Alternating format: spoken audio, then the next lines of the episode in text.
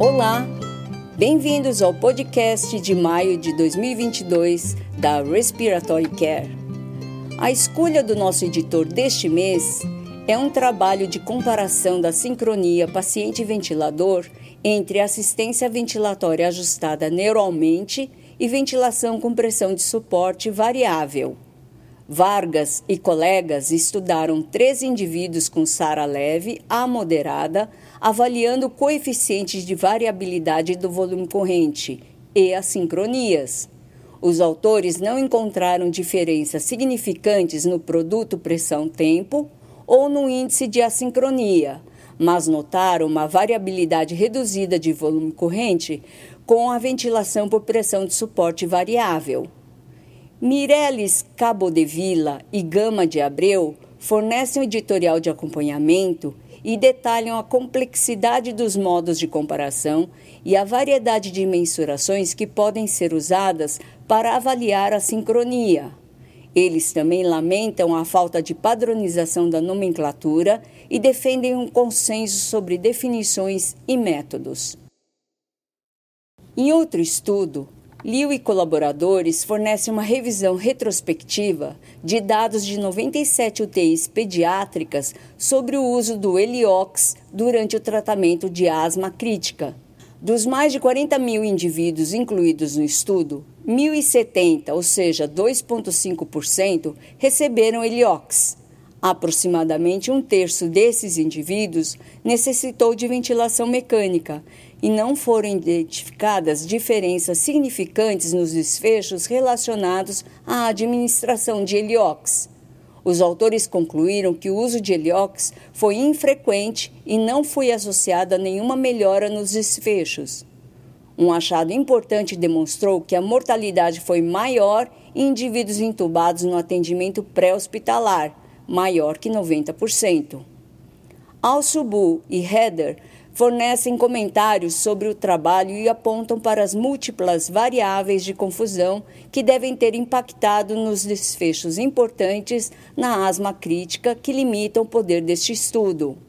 Al-Subu e Heather acham que o trabalho é um importante trampolim para definir os atuais tratamentos adjuvantes para a asma crítica em pediatria, que podem orientar o desenho de futuros ensaios clínicos. Em outro estudo, Ando e colaboradores estudaram 16 indivíduos com esclerose lateral amiotrófica, medindo a espirometria padrão e a ultrassonografia para medir a espessura do músculo reto abdominal. Ando e colegas encontraram uma correlação positiva entre a mudança percentual na espessura do músculo reto abdominal e capacidade vital e volume forçado expirado no primeiro segundo. Ando e colegas concluíram que a ultrassonografia do músculo reto abdominal pode prever uma redução na capacidade vital e orientar a terapia, incluindo o início da ventilação não invasiva. Em outro estudo, dos GUM e colaboradores avaliaram a resistência muscular respiratória em indivíduos com síndrome da hipoventilação na obesidade, usando o teste de carga incremental com e sem ventilação não invasiva. Eles compararam medidas de força muscular respiratória, distância na caminhada de 6 minutos e medidas de qualidade de vida. Dusgun e colaboradores descobriram que os indivíduos com síndrome da hipoventilação na obesidade tiveram menor resistência muscular respiratória em comparação com os controles, mas os indivíduos com síndrome da hipoventilação na obesidade que usaram a ventilação não invasiva melhoraram sua resistência muscular respiratória. Yu e colaboradores avaliaram os vídeos do YouTube sobre reabilitação pulmonar quanto à qualidade e confiabilidade.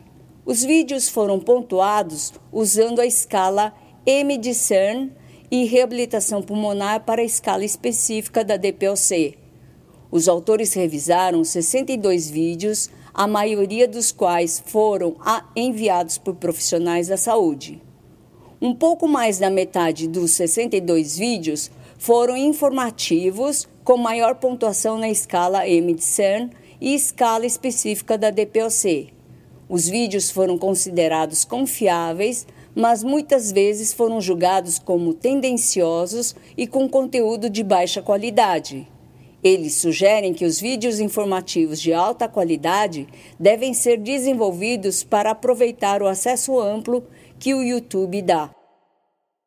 Denis e colegas mensuraram as percepções de indivíduos com DPOC que nunca usaram ventilação não invasiva durante o exercício. Os participantes preencheram uma escala Likert de 5 pontos antes e após o uso da ventilação não invasiva durante o exercício. Os indivíduos relataram o efeito positivo da ventilação não invasiva na falta de ar e no desempenho do exercício. Os autores, Denis e colegas, concluíram que a ventilação não invasiva foi associada ao alívio dos sintomas, mas que a ventilação não invasiva pode ser muito difícil de ser usada em ambiente externo da assistência em saúde. Em outro estudo, Vlock e colaboradores propuseram uma versão modificada da escala funcional revisada em indivíduos que não usam ventilação não invasiva atualmente. A escala funcional revisada incluiu perguntas adicionais sobre sintomas de hipoventilação noturna, criando o item na escala de hipoventilação noturna. O item adicional correspondeu à capacidade vital forçada menor ou igual que 65% e a escala funcional revisada pôde predizer declínio respiratório em pacientes que não estão em uso de ventilação não invasiva. Em outro estudo, a Kari e Manoglu avaliaram a utilidade do índice de respiração rápida e superficial na análise de risco de intubação no departamento de emergência. Os autores descobriram que a alteração do índice de respiração rápida e superficial acima de 105 ou menor que 19, idade mais avançada e frequência cardíaca maior que 100 batimentos por minuto foram associados à intubação. Os autores, Akari e Amanoglu, sugerem que o índice de respiração rápida e superficial pode ser usado no pronto-socorro para prever a falha de ventilação não invasiva em pacientes com insuficiência respiratória aguda no departamento de emergência. Em outro estudo, Tan e colegas realizaram um estudo de bancada do teste de escape de ar pela máscara em ventilação não invasiva, utilizando oito máscaras não recomendadas pelo fabricante. Os autores, Tan e colaboradores, usaram três configurações de pressão inspiratória com PIP constante. Não houve diferenças significantes nas variáveis de sincronia, no entanto, a precisão do volume corrente exibido foi impactada por algumas máscaras. Barbosa e colaboradores fornecem uma revisão sistemática da importância dos programas de reabilitação pulmonar baseados na comunidade e indivíduos com DPOC, eles avaliaram 10 ensaios clínicos randomizados, abrangendo 9.350 participantes. Barbosa e colegas concluíram que os programas de reabilitação pulmonar baseados na comunidade tendem a resultar em qualidade de vida e sintomas relacionados à saúde superiores às intervenções de controle, mas os resultados foram inconsistentes com a certeza das evidências sendo fracas.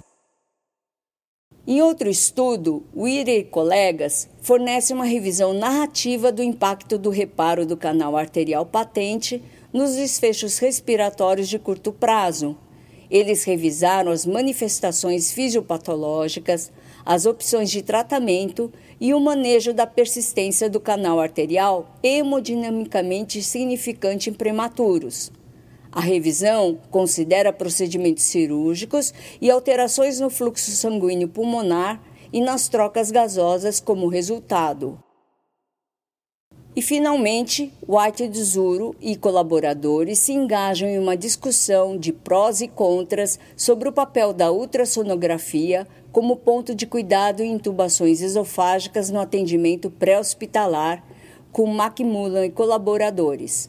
Isso inclui argumentos originais e refutações curtas defendendo cada posição. O lado PRO defende a capacidade do ultrassom de evitar intubação esofágica não intencional no atendimento pré-hospitalar, enquanto Macmillan e colaboradores argumentam que no cuidado padrão o dióxido de carbono exalado está mais prontamente disponível, mais facilmente implementado e tem menos variabilidade do operador. Terminamos aqui o podcast de maio de 2022 da Respiratory Care. Até breve! Para receber o conteúdo deste podcast e de podcasts anteriores da revista, por favor visite nosso website em www.rcjournal.com. Você também poderá se inscrever no nosso website para receber os podcasts de futuros volumes da Respiratory Care.